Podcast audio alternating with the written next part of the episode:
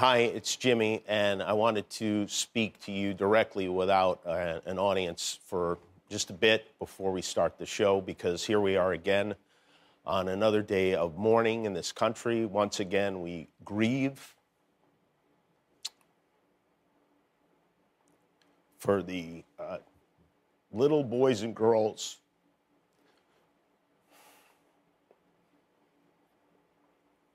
whose lives have been ended and whose families have been destroyed. There have been 27 school shootings so far this year in this country, and it's May.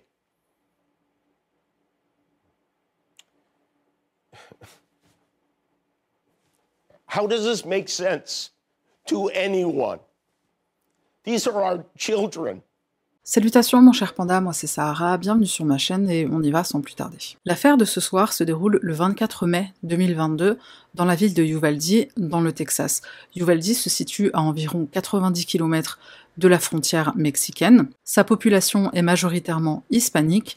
L'école élémentaire Rob compte environ 600 élèves, dont 90% d'hispaniques. Ce jour-là, c'est bientôt la fin de l'année scolaire. Dans la matinée a lieu une remise de récompense. Lexi Rubio reçoit un certificat d'honneur, elle n'a que des A, donc elle l'a bien mérité cette récompense. Ses parents sont présents à l'événement et prennent cette photo de famille, lui promettant une crème glacée à la fin de la journée. Ils sont loin de se douter qu'ils ne reverront jamais leur fille vivante. Salvador Rolando Ramos naît le 16 mai 2004 dans le Dakota du Nord. Il réside à Uvalde, mais il ne vit pas avec sa mère, ils ne s'entendent pas. Il habite avec ses grands-parents depuis mars 2022, après une énième dispute avec sa mère. Un jour, elle lui coupe le Wi-Fi, Salvador décide que c'en est trop, il part donc habiter chez ses grands-parents. Salvador a un cheveu sur la langue et il est aussi bègue, ça va lui valoir beaucoup de moqueries en grandissant. Il en vient parfois aux mains avec ses camarades d'école, mais rien de très grave. En octobre 2021, il se fait expulser de son école, il rate les cours bien trop souvent. Plusieurs mois avant de se faire expulser, il avait commencé à travailler chez Wendy's, où il touchait le SMIC, mais il démissionne au courant du mois d'avril. Pendant l'année 2021, Salvador va poster régulièrement sur son Instagram des photos d'articles qu'il rêve de recevoir en cadeau ou de s'acheter lui-même. Ces articles, ce sont des armes à feu, après, on est dans le Texas, jusque-là rien de surprenant. Le 16 mai 2022, Salvador célèbre ses 18 ans. Le 17 mai, il achète une arme semi-automatique et le 18, il achète 1657 munitions. Le 20 mai, il achète une deuxième arme, également semi-automatique. Je précise aussi qu'en septembre 2021, Salvador avait demandé à sa sœur de lui acheter une arme à feu puisqu'elle était majeure, chose qu'elle a refusée, mais maintenant qu'il a 18 ans, il peut le faire seul, donc il se fait ce petit cadeau d'anniversaire pour la modique somme d'environ 2000 dollars. Il disait fièrement à ses collègues de chez Wendy's qu'il travaillait pour se mettre de l'argent de côté pouvoir acheter des armes. Et là, on va parler de Yubo. Si tu ne sais pas ce qu'est Yubo, c'est un réseau social. On peut y rencontrer des gens, mais c'est pas une application qui se veut euh, application de rencontre amoureuse. C'est une plateforme sur laquelle on peut se faire des amis, même si, comme le dit si bien le roi des rats, c'est quand même devenu le Tinder des adolescents. Surtout que l'interface est grandement copiée de Tinder, c'est le même principe de swipe à gauche ou swipe à droite. Une des particularités de Yubo, c'est que tu peux faire des appels vidéo allant jusqu'à 10 personnes en simultané. Je ne sais pas si certaines des fonctionnalités ont changé, je ne sais pas si l'interface a changé, si elle est toujours comme Tinder. Bon, s'il y a des personnes qui, euh, connaissent et qui utilisent cette application, bah laisse un commentaire et éclaire-nous. Quand tu lances un live, mettons que tu es en train de cuisiner, tu es en train de faire tes devoirs ou tu juste assis et tu as juste envie de discuter avec des gens, bah, d'autres personnes peuvent se joindre à ton live en vidéo ou juste en audio. Yubo a été créé par trois Français. C'est une application qui apparemment a pas mal de succès. Les utilisateurs sont principalement des jeunes. 80% d'entre eux ont entre 15 et 20 ans. C'est peut-être pour ça que je connaissais pas. Une des particularités les plus importantes à connaître sur l'application Yubo, c'est que les mineurs et les majeurs ne peuvent pas communiquer entre eux. Les photos qui sont envoyées entre utilisateurs, elles sont analysées pour éviter les dérives qu'on trouve notamment sur Snapchat. Donc s'il y a par exemple de la nudité, le flux est interrompu, en tout cas pour une personne qui serait mineure. Là, l'utilisateur, bah, donc mineur, aurait un message qui s'affiche en disant chantiment euh, va te. Les mots aussi sont analysés, certains ne sont pas autorisé, donc tout ce qui est insultes, racisme, porno, etc., normalement ça doit pas passer.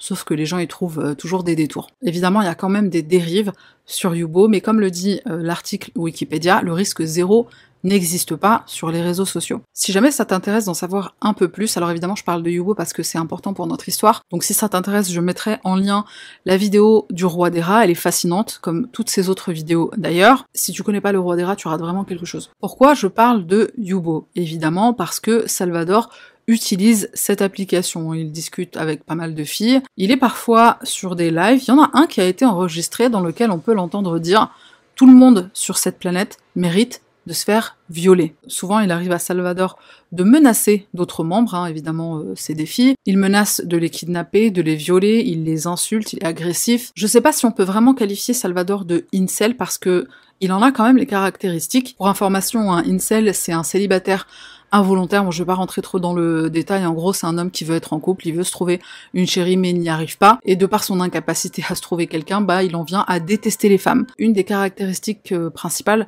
de, de, ces mecs, c'est qu'ils se retrouvent en groupe, euh, ils se retrouvent sur Internet pour discuter, pour discuter de, de, pourquoi ils détestent les femmes, et parfois ils concoctent aussi des plans machiavéliques. Pourquoi je ne mets pas cette étiquette à Salvador, en tout cas pour l'instant, c'est que bah, on n'a pas encore assez d'informations. C'est une affaire qui date du mois de mai, donc euh, avant-hier. On ne sait pas encore s'il était membre de communauté euh, incel sur la toile, mais il était clairement misogyne. J'ai pas voulu rentrer dans le détail des incels volontairement parce que je ferai sûrement une vidéo sur un incel et j'en parlerai plus en détail.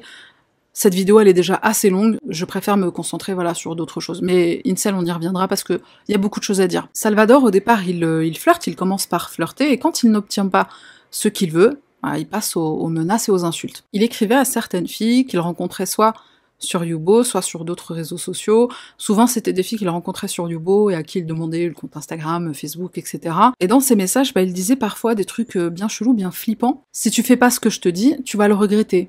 Va te jeter d'un pont. Parfois, il dit aussi dans des lives, donc euh, devant euh, plusieurs personnes, demain, n'allez pas à l'école, restez chez vous. J'ai le pouvoir de te faire disparaître. Bon, ça, c'est uniquement quelques messages parmi tant d'autres. Ces menaces, elles sont tellement fréquentes que certaines personnes finissent par signaler le compte de Salvador à Yubo, compte qui restera quand même actif. Salvador, il poste parfois des photos de lui et aussi des photos des armes à feu qu'il a récemment acquises, soit sur Yubo, soit sur son compte Instagram. Parmi les jeunes femmes qu'il rencontre en ligne, l'une d'entre elles est une Allemande qui a 15 ans et qui se fait appeler Sissi, en tout cas euh, Sissi sur les réseaux sociaux. Le jour où Salvador achète sa première arme à feu, il appelle Sissi par FaceTime alors qu'il est dans la boutique en train de faire ses emplettes et en train de bientôt faire l'acquisition de son premier AR-15. Le 21 mai, il poste une photo sur sa story Instagram et il tag la jeune femme en lui demandant si elle va reposter cette photo sur son compte à elle. Il lui envoie aussi la photo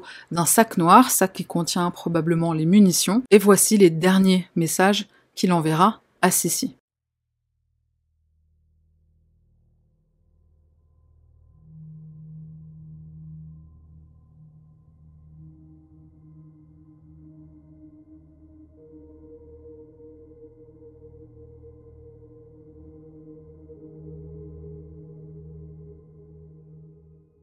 Le 24 mai 2022, Salvador est à la maison avec sa grand-mère et il se dispute avec elle à cause du montant de sa facture mobile. En réponse à la colère justifiée de sa grand-mère, il se saisit d'une de ses armes et il lui tire en plein visage. Par chance, elle survit et elle parvient, tant bien que mal, à atteindre son téléphone pour appeler les secours. Salvador prend ensuite sa voiture, la voiture de sa grand-mère, il se dirige vers l'école élémentaire Rob à Uvalde école que lui-même a fréquentée par le passé. En arrivant, il a un petit accident qui ne fait aucun blessé.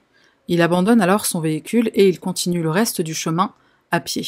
En route vers l'école, il croise le chemin de quatre personnes différentes, dont Brissegno, qu'on voit en image, et son collègue, qui travaillent tous les deux dans une maison funéraire juste à côté. Salvador pointe son arme vers eux, mais il ne tire pas. Les deux hommes rebroussent chemin et retournent à la maison funéraire pour se mettre à l'abri. À 11h30 précisément, une enseignante qui est à l'extérieur et qui aperçoit Salvador approcher, arme à la main, passe le premier appel au 911. Elle retourne à l'intérieur de l'école par une porte latérale qu'elle referme derrière elle mais qu'elle ne peut pas verrouiller puisque c'est une porte qui se verrouille uniquement de l'extérieur. Oui, oui, tu as bien entendu, elle ne se verrouille que de l'extérieur. Seulement une minute après que l'appel au 911 ait été passé par l'enseignante, un premier officier arrive sur place. Il fait le tour de l'école en voiture, il cherche le tireur et par erreur, il va suivre la prof, la prof qui a passé l'appel au 911, il la confond avec le tireur. Il passe juste devant Salvador, mais il ne le voit pas puisque ce dernier s'est accroupi. Un autre officier qui est en train d'arriver sur les lieux se positionne à l'extérieur de l'école, il aperçoit Salvador, il pointe son arme vers lui et il attend qu'on lui donne la permission de tirer. Cette permission ne sera jamais donnée. À 11h33, Salvador pénètre dans l'enceinte de l'école. Il traverse deux petits couloirs et se dirige vers les salles de classe 111 et 112.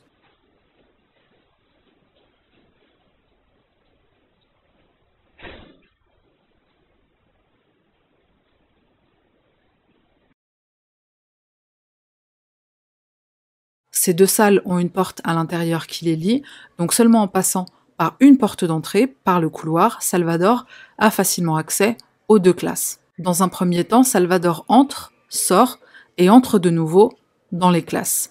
Irma Garcia, une des enseignantes, essaye de l'empêcher d'entrer. Il tire à travers la fenêtre de la porte et la tue. Il tire une centaine de coups de feu en l'espace de 4 minutes seulement. En tirant sur les élèves qui pour la majorité ont seulement 10 ans, il joue de la musique, une musique triste, sur son portable et il leur dit Bonne nuit, c'est l'heure de mourir, vous allez tous mourir. À 11h33 exactement, trois policiers entrent dans l'école, soit seulement deux minutes après que Salvador ait commencé à tirer à l'intérieur des deux classes. Ces deux officiers sont suivis quelques secondes après par trois autres. Deux d'entre eux vont être touchés par le tireur, par Salvador, mais ils ne sont que très légèrement blessés. Quand cette première rafale s'arrête, on entend un des officiers dire Criez si vous avez besoin d'aide, en s'adressant aux enfants. Une des élèves de la classe à côté crie À l'aide. Salvador l'entend, il se dirige vers sa classe et il l'exécute. L'officier en question entre dans la classe, il y a très brièvement un échange de coups de feu entre Salvador et la police. L'officier fait très vite marche arrière et il retourne dans le couloir. Arnouflo Reyes, l'enseignant de la salle 111, ce jour-là, il visionnait un film avec ses élèves. Je rappelle qu'on est à la fin du mois de mai, c'est quasiment la fin de l'année scolaire. C'est des journées où on ne travaille plus, on s'amuse, on joue, on regarde des films. Le matin, il y a eu la remise des récompenses. Enfin, en gros, on ne travaille plus. Donc, ils sont en train de regarder un film. Arnouflo entend les premiers coups de feu et il dit à ses élèves de se mettre sous les tables et de faire semblant de dormir. Il se met à son tour sous une table et il prie de toutes ses forces pour qu'aucun de ses élèves ne fasse de bruit pour ne pas attirer le tireur. Salvador arrive quand même dans sa classe, il tire une fois sur l'enseignant, il se tourne ensuite vers ses élèves sur lesquels il va tirer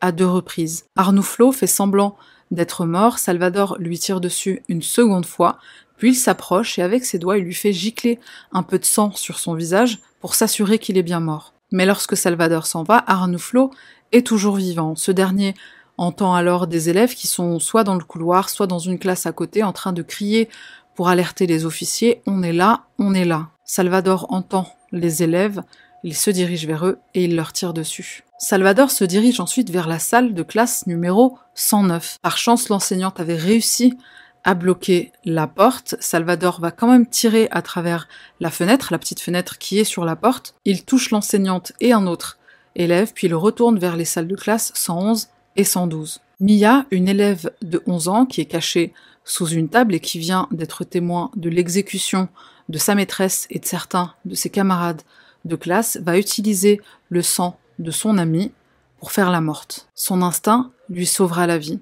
Et en sortant, elle retrouve sa mère à qui elle dit Maman, on était à l'intérieur pendant trois heures, pensant que la fusillade avait réellement duré trois heures. Sa mère lui dit non, ma chérie, ça a duré une heure. Que ce soit une heure ou trois heures, Mia demande pourquoi la police a mis autant de temps à arriver. Elle est persuadée que la police est juste arrivée en retard sur les lieux. La police est entrée à l'intérieur de l'école seulement deux minutes après que Salvador ait commencé à tirer à l'intérieur de l'école, puisqu'il a aussi tiré des premiers coups de feu à l'extérieur. Les officiers de police, pendant 77 minutes, ils sont restés à l'intérieur, dans les couloirs, à attendre. Pendant ce temps, les parents d'élèves rappliquent tous devant l'école, comme on peut l'imaginer, certains en larmes, d'autres qui interrogent les policiers à l'extérieur, priant que leurs enfants soient en vie, et d'autres parents tentent eux-mêmes d'entrer dans l'école pour sauver leurs enfants. Face à l'inaction de la police, la durée interminable de l'intervention, certains parents ont perdu patience et ont dû aller chercher eux-mêmes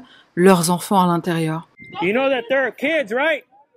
They're little kids. They don't know how to defend themselves. Um, U.S. Marshal started coming toward my car saying that um, I wasn't allowed to be parked there. And uh, he said, well, we're going to have to arrest you because you're being very uncooperative.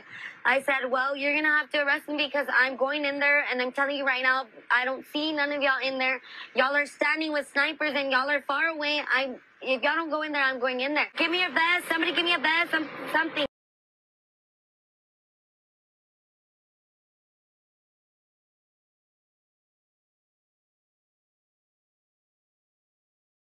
Could have saved many more lives. They could have gone into that classroom and maybe two or three would have been gone, but they could have saved a whole, a whole more, the whole class. They could have done something.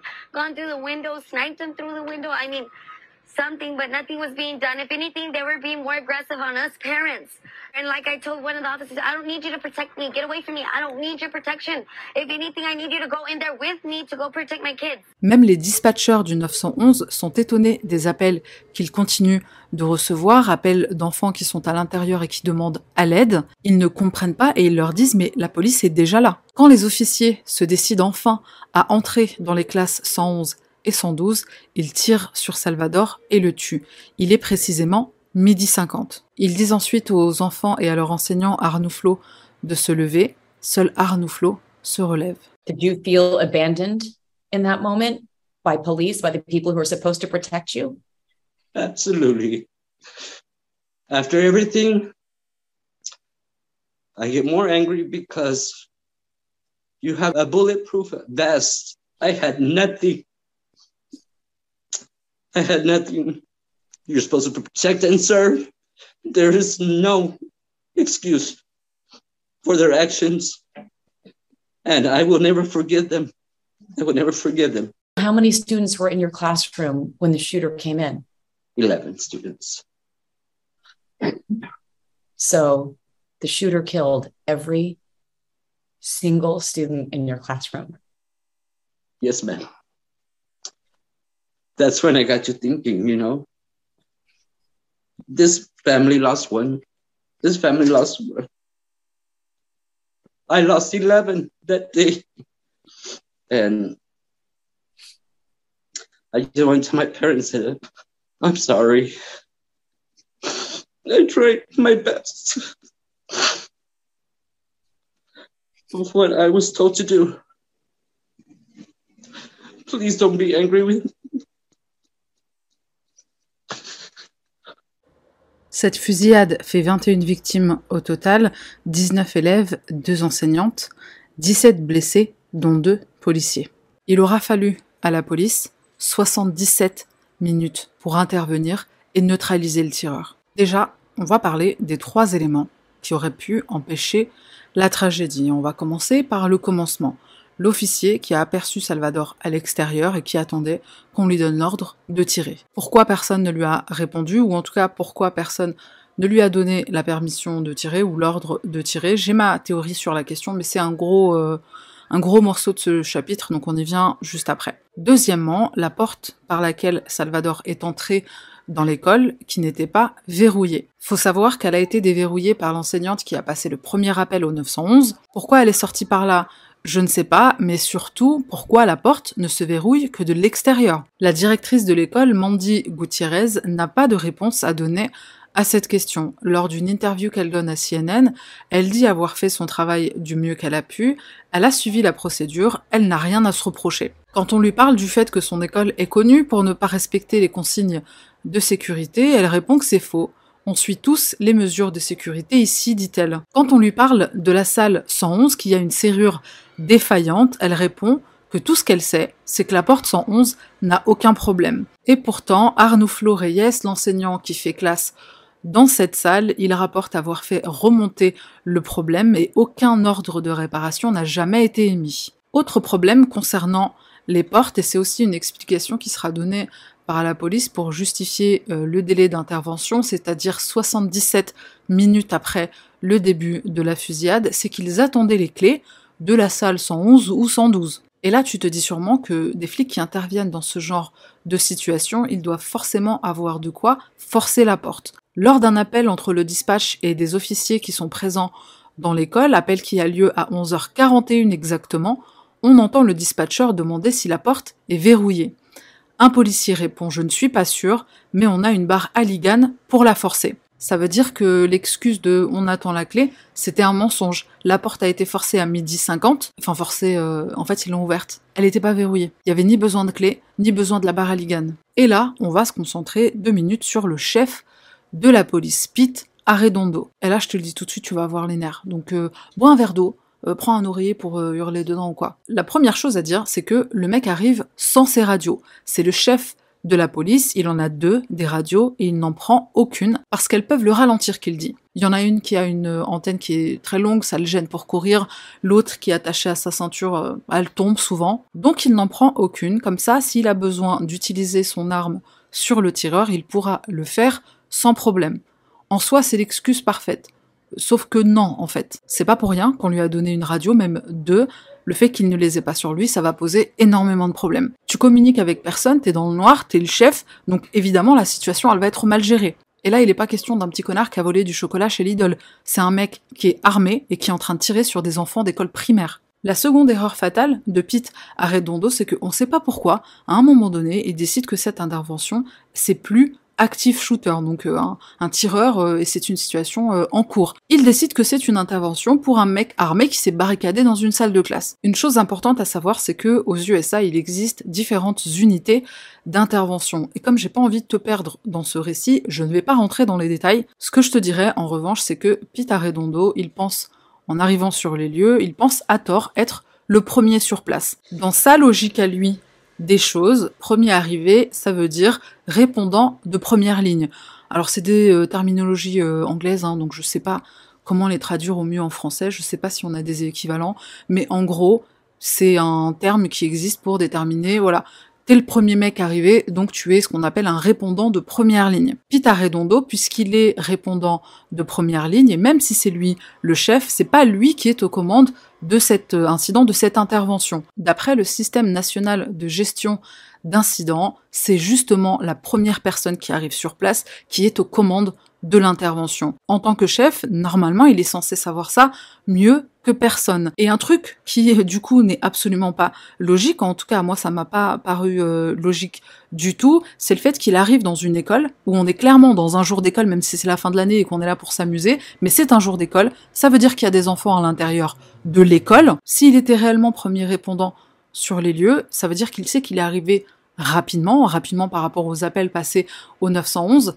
Comment dans ta tête tu te dis que l'école elle est déjà évacuée et que c'est un mec qui s'est barricadé? C'est forcément active shooter, puisque le mec est dedans, il a une arme, on l'a entendu tirer, il y a des enfants quelque part. Il y, a il y a forcément des enfants qui sont encore dans l'école. C'était quoi les probabilités pour que l'école elle soit déjà évacuée avant que toi, premier répondant, un premier répondant alors que c'était même pas le cas, avant que toi, premier répondant, tu arrives, zéro chance, zéro chance. C'était juste trop improbable. Je pense que Pita Redondo a répondu ça pour se dédouaner de toute responsabilité. J'étais premier répondant, c'est pas moi qui étais aux commandes, donc si la situation a été mal gérée, c'est pas ma faute. Par-dessus le marché, il va maintenir que la raison pour laquelle ils ont attendu aussi longtemps pour neutraliser le tireur, c'est parce qu'ils attendaient que le chef de la maintenance leur apporte les clés, il a apporté plusieurs trousseaux, un qui avait 20 clés, un qui avait 30 clés. Aucune des clés ne fonctionnait, avec aucune des clés, ils ont réussi à ouvrir la salle 111 ou la salle 112. Et seulement après avoir attendu beaucoup trop longtemps et après avoir essayé euh, toutes les clés euh, du bâtiment, c'est là que Pete Arredondo ordonne qu'on apporte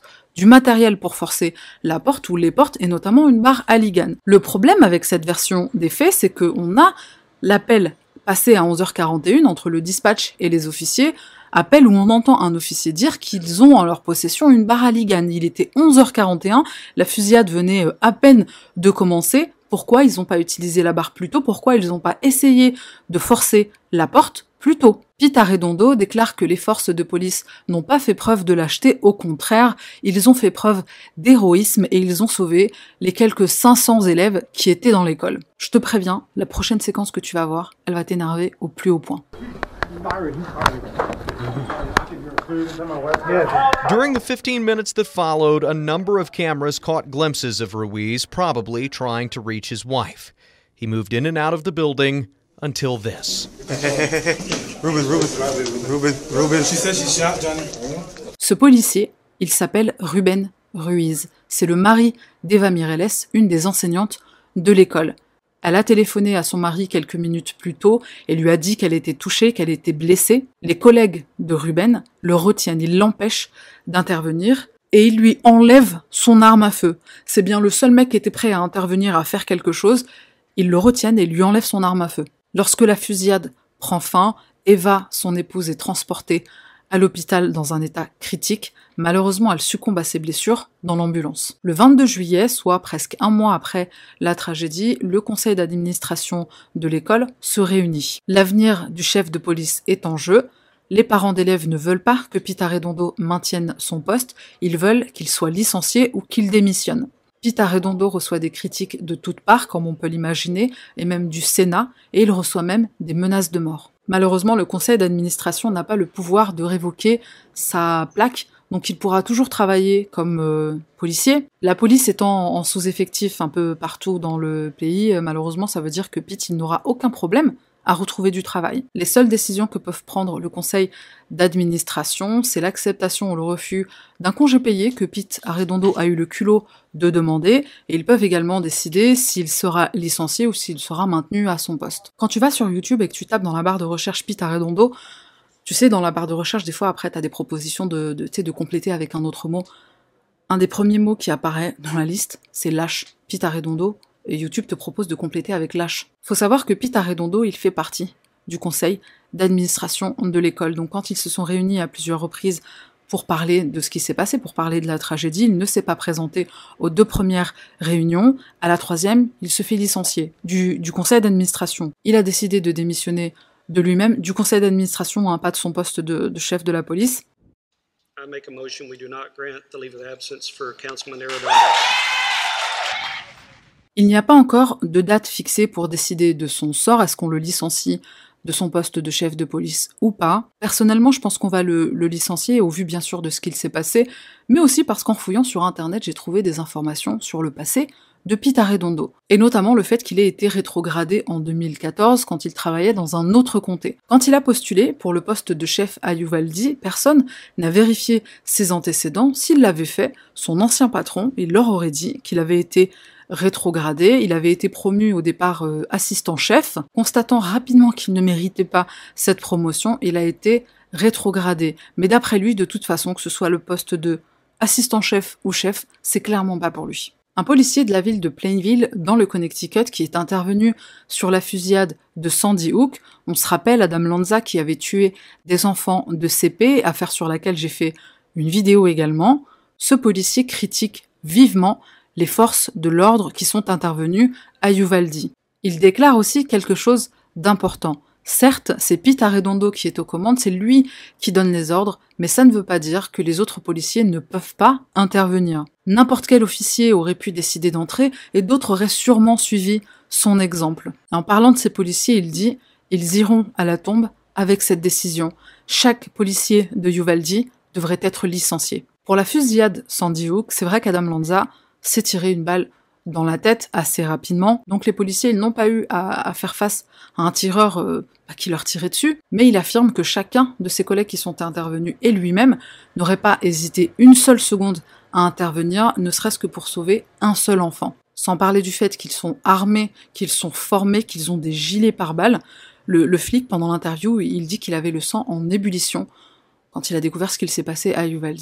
Un rapport préliminaire affirme qu'il y a eu des échecs majeurs lors de cette intervention. C'est le moins qu'on puisse dire. Le reconnaître, euh, c'est bien, maintenant faut faire tomber des têtes. Les parents le demandent, ils veulent voir des licenciements et ils veulent voir des changements. Certes, Pita Redondo est suspendu pour l'instant il va très probablement se faire licencier, mais qu'en est-il de la directrice de l'école, qui elle aussi a été suspendue, mais avec un salaire maintenu? Qu'en est-il de tous les policiers qui ont lâchement attendu dans le couloir que ça se passe, pendant que des enfants étaient en train de se faire exécuter? En ce qui concerne les changements, pour l'instant aucun n'a été mis en place, mais c'est tout simplement parce qu'il est encore trop tôt. Par contre, des décisions ont été prises. Lors d'un conseil municipal qui s'est tenu le 21 juillet, la ville décide que l'école élémentaire Rob ne rouvrira pas ses portes à la rentrée, elle sera détruite. Le maire de la ville déclare qu'il est juste inconcevable de demander à des enfants d'y remettre les pieds. Avec la rentrée qui approche à grands pas maintenant, beaucoup d'enfants refusent d'y aller, que ce soit Rob ou que ce soit une autre école. Depuis cette tragédie, il y a beaucoup de parents d'élèves, et pas seulement à Uvaldi, qui décident de faire cours à la maison ou cours en ligne, mais certainement pas en présentiel. La petite Mia, qui a survécu à la fusillade en utilisant le sang d'une de ses camarades de classe, elle est interviewée par une journaliste. Et pendant toute l'interview, on est en plein été, elle a avec elle une couverture qu'elle ne lâche pas. Elle se met en dessous comme pour se protéger. À un moment, le téléphone de la journaliste se met à sonner et la petite Mia sursaute. Sa mère indique à la journaliste que depuis la tragédie, au moindre bruit, elle a peur. A bullet came through um, the the wall. It went in between Gillis and Stacy. It went past my arm and hit the table. I was just scared because I thought he, um, he would like come in like our room and like shoot everybody. Sadly, she would later learn her best friend, 10 year old Eliana Cruz Torres, was among the 19 students and two teachers who were killed. Kendall is alive and able to tell her parents what happened inside Robb Elementary. Même si pour l'instant aucun changement n'a été mis en place pour éviter qu'un tel massacre se reproduise, il y a plusieurs solutions qui sont proposées. En premier lieu, bien sûr, la sécurité dans les écoles à travers le pays, des mesures plus claires et plus logiques surtout, notamment par rapport au verrouillage des portes qui devraient se faire de l'intérieur et pas de l'extérieur, avoir des serrures qui fonctionnent dans toutes les salles de classe. Pour les personnes qui souhaitent acheter des armes à feu, certains proposent de faire des vérifications de sécurité plus approfondies. On propose également de repousser l'âge légal de port d'armes à 21 ans. C'est déjà le cas pour l'alcool, ce qui est absolument pas logique. On est dans un bled où euh, à 18 ans t'as pas le droit de boire une bière mais t'as le droit d'acheter une arme. Il y a une école suite à, cette tragédie, alors je sais pas où elle est exactement, mais il y a une école dans le pays qui a proposé un truc euh, totalement contre-productif à mon sens. Cette école propose d'armer les profs et directeurs d'école. C'est ce que eux font déjà. Le corps enseignant est formé au tir, on les forme à répondre à ce genre de situation avec des simulations de fusillade, on leur apprend à menotter le suspect s'il est appréhendé, etc. Formation de 80 heures, enfin c'est un vrai truc et tout. Hein. Un des policiers qui est intervenu sur Sandy Hook, hein, c'est celui qu'on a vu tout à l'heure et qui a été interviewé, il propose non pas d'armer les enseignants et le directeur de l'école, mais d'embaucher un agent de sécurité armé et formé pour répondre à ce genre de situation. C'est ce que Sandy Hook a fait après leur tragédie. Le problème, c'est que c'est pas gratuit, ça a un coût, et il faudrait donc revoir les budgets dont disposent les écoles pour assurer la sécurité des enseignants et des élèves. En ce qui concerne le, bien-être mental, les soins psychologiques, il faut savoir que le Texas, il est classé dernier du pays. Donc sur 50 États, il est 50e. Donc là aussi, il euh, faudrait peut-être voir euh, pour proposer des choses. C'est en discussion, mais il n'y a rien de concret qui, euh, qui, enfin, qui est mis sur la table. Je pense que c'est certes important, mais je pense que le plus urgent, c'est vraiment de se concentrer sur, sur la sécurité dans les écoles. L'acteur Matthew McConaughey se déplace avec sa femme et leurs enfants en apprenant ce qu'il se passe à Uvalde. Il y est né, donc ça le touche personnellement. Il donne un discours euh, assez émouvant, il parle des victimes, des parents des victimes, et notamment d'un papa à qui un autre parent d'élève lui dit Tu viens de perdre euh, ton enfant, je sais pas comment t'es aussi calme, aussi contenu, à ta place, je serais comme un fou. Et il lui répond Non, tu serais pas comme un fou, puisque ta femme et tes enfants auraient besoin que tu sois fort. L'acteur parle aussi d'une cosmétologue qu'il rencontre pendant son séjour à Uvalde. Elle lui raconte que d'habitude elle maquille les victimes pour les funérailles, là, elle devait les réparer, tellement les impacts de balles étaient énormes et traumatisants pour elle qui pourtant voit la mort tous les jours. L'éternel débat sur le port d'armes refait surface.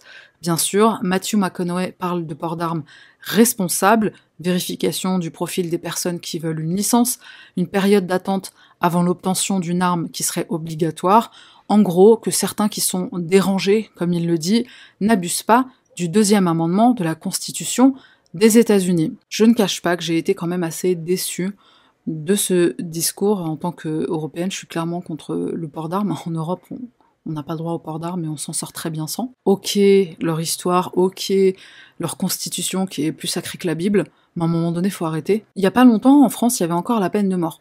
La peine de mort aujourd'hui n'existe plus. Quand une loi ne convient plus à la société dans laquelle on vit, je vois pas le problème de la faire sauter. Alors certes, c'est la Constitution, c'est un amendement, c'est pas la même chose qu'une loi, même si c'est vrai que je connais pas vraiment la différence, mais en, enfin, c'est pas impossible en fait, c'est pas impossible. Mathieu, franchement, il m'a déçu. Il, fait ce discours il est ému, il est en larmes, il est en train de pleurer, et il parle de, de des discussions qu'il a eues avec des parents d'élèves qui venaient de perdre leur enfant ou leurs enfants. Avec ça, il continue quand même de te parler d'un port d'armes qui est responsable. Pour moi, ça n'a aucun sens. Portons des armes, mais portons-les mieux. Cela dit, je continuerai quand même de regarder ces films puisqu'il est bon acteur et, euh, comme l'a dit je ne sais plus qui, il faut dissocier l'artiste de, de, la personne. Non, je déconne, j'y crois absolument pas à ce truc de, dissocier euh, l'artiste de, de la personne. Si Hitler avait été un, excellent jongleur, euh, je pense qu'on se serait tous mis d'accord pour dire que, c'est du bullshit. Une maman d'une des victimes, alors il me semble que c'est la maman de, de Lexi Rubio, elle va poser une question que j'ai trouvée euh, très pertinente. Pourquoi un citoyen a besoin de ce type d'arme Faut, m'expliquer aussi, parce qu'un AR-15, euh, c'est pas pour te défendre s'il y a un jour un intrus chez toi. Je sais que dans mon audience, il y a des personnes qui sont pour le port d'armes, même si je maintiens qu'en France, c'est absolument pas justifié, en Europe même. Je censure très rarement mes commentaires, enfin pour moi, c'est pas parce que t'as dit un truc euh, avec lequel j'étais pas d'accord que que je vais te censurer. Si c'est dit dans le respect, je n'ai absolument aucun problème avec euh, l'expression de différentes opinions. Donc, chers partisans du port d'armes, explique-moi, explique-moi pourquoi c'est normal qu'un mec puisse acheter un AR-15, un mec de 18 ans qui est dérangé. On clôt ici le, débat sur, euh, sur le port d'armes. De toute façon, il n'y a, a pas de débat. Moi, je vote pour le retour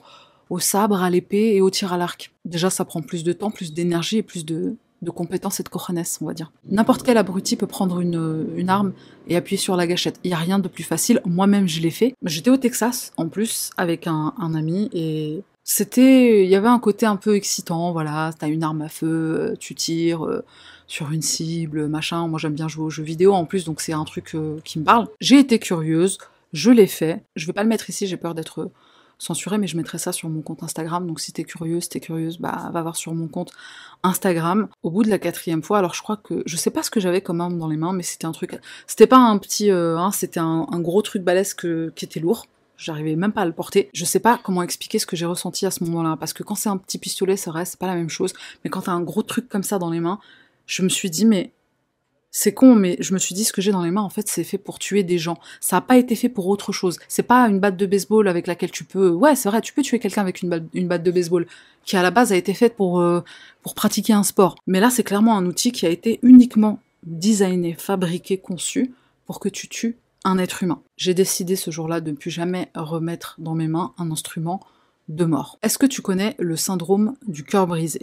Irma Garcia, on se souvient, c'est une des enseignantes qui a été tuée pendant la fusillade, son mari Joe, qu'on voit en image, il meurt quelques jours plus tard d'une crise cardiaque. Irma et Joe étaient mariés depuis 24 ans, ils allaient bientôt fêter leurs 25 ans de mariage, ils laissent derrière eux quatre enfants. Une page GoFundMe a déjà collecté 1,8 million de dollars pour la famille Garcia et l'élan de générosité ne s'arrête pas là. Un total de 16 millions a été collecté pour les familles et 5 autres millions ont été offerts par le gouverneur du Texas. Au 18 août, cet argent n'a toujours pas été versé aux familles. Il pourrait se passer plusieurs mois avant que ce soit le cas. C'est des procédures qui peuvent prendre très longtemps. Si on pouvait apprendre une autre chose de ce genre de tragédie, c'est débloquer les fonds plus rapidement ou au moins une partie des fonds. Deux maisons funèbres ont exprimé leur soutien en offrant de couvrir les frais pour les funérailles des victimes. Trey Ganem, qui est peintre de voitures, a proposé de faire des cercueils sur mesure pour les victimes. Après avoir discuté avec leurs parents pour en savoir un peu plus sur eux, il leur a fait un cercueil à leur image avec des décorations qui représentaient leurs rêves et qui ils étaient. Dans une interview, la mère de Salvador déclare qu'elle s'entend bien avec son fils, qu'elle s'entendait bien avec son fils. Pourtant, on a appris du grand-père de Salvador que ce n'était pas le cas, d'où le fait qu'il habitait avec ses grands-parents et pas avec elle. Et comme plusieurs parents qui se sont retrouvés dans la même position qu'elle, elle n'a pas d'explication à donner quant aux agissements de son fils. No tengo palabras. No tengo palabras para decir porque no sé lo que estaba pensando. Él tenía sus razones para hacer lo que hizo y por favor, no, lo juzgan a los niños inocentes que se murieron, perdóname, ¿Qué les dices a los familiares de ellos? perdóname, perdóname, hijo. Yo sé, él tenía sus razones.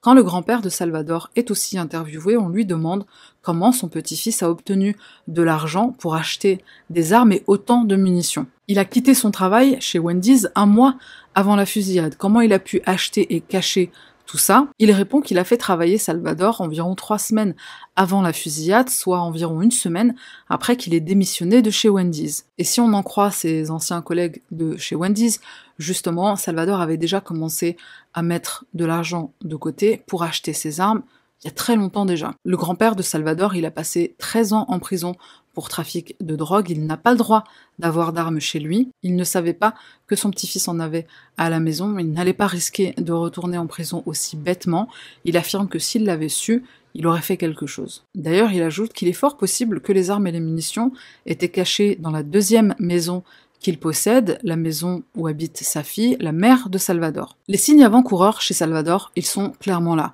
Disputes répétées avec son entourage, certes c'est quelqu'un d'assez réservé, il ne parle pas beaucoup, mais quand il ouvre, c'est pour insulter et pour menacer, notamment des femmes. Et en fouillant un peu plus dans l'historique de Salvador, j'ai trouvé cette vidéo.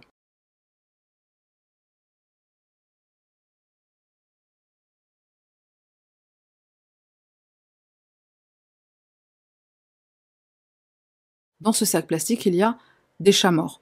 Alors d'après les connaissances que Salvador avait sur Yubo, il rêvait de devenir aussi connu que Luca Magnotta. Si tu n'as pas vu le documentaire Netflix Don't Fuck With Cats, je te le recommande.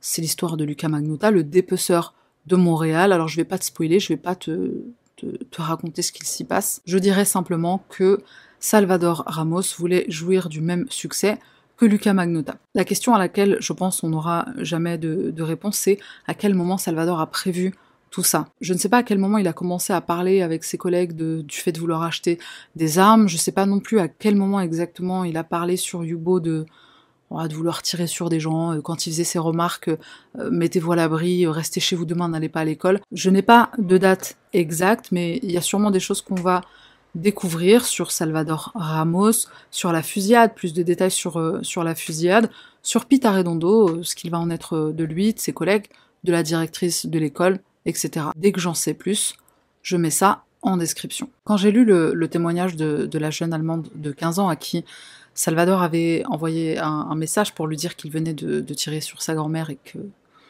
qu'il s'apprêtait euh, à faire ce qu'il allait faire dans l'école élémentaire. Ça m'a fait penser à une vidéo que j'ai vue sur, euh, sur Instagram, je crois que c'était sur le compte de Brut. C'est une maman, quelque part aux, États-Unis, qui lit le journal intime de son fils et elle y découvre qu'il a l'intention de faire la même chose, une fusillade dans une école. Elle appelle la police et elle le dénonce. Il se fait interpeller.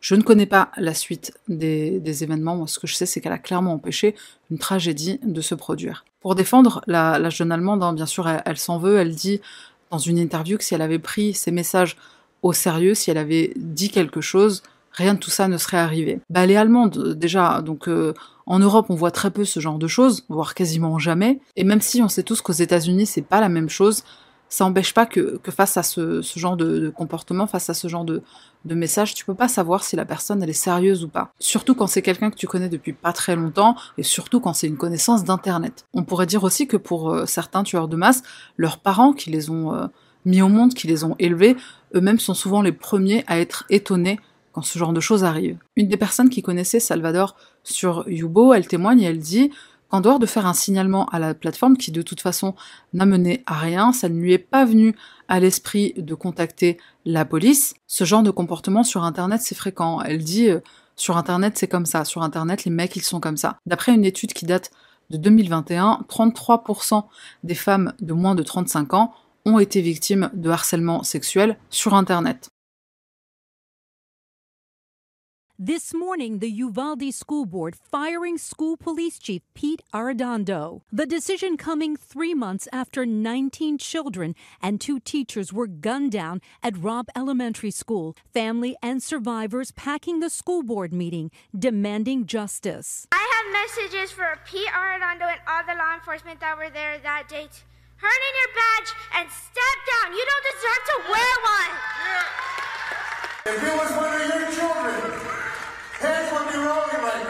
Arredondo not showing up, but his attorney released a 17-page statement saying, quote, Chief Arredondo will not participate in his own illegal and unconstitutional public lynching and respectfully requests the board immediately reinstate him with all back pay and benefits and close the complaint as unfounded. Et voilà qui conclut cette vidéo. Hein, C'était difficile de, de, de, terminer avec quelque chose de, de positif. Merci aux personnes qui sont membres, merci aux personnes qui sont abonnées. Si c'est pas le cas, je t'invite à le faire et on se retrouve la semaine prochaine pour une nouvelle vidéo.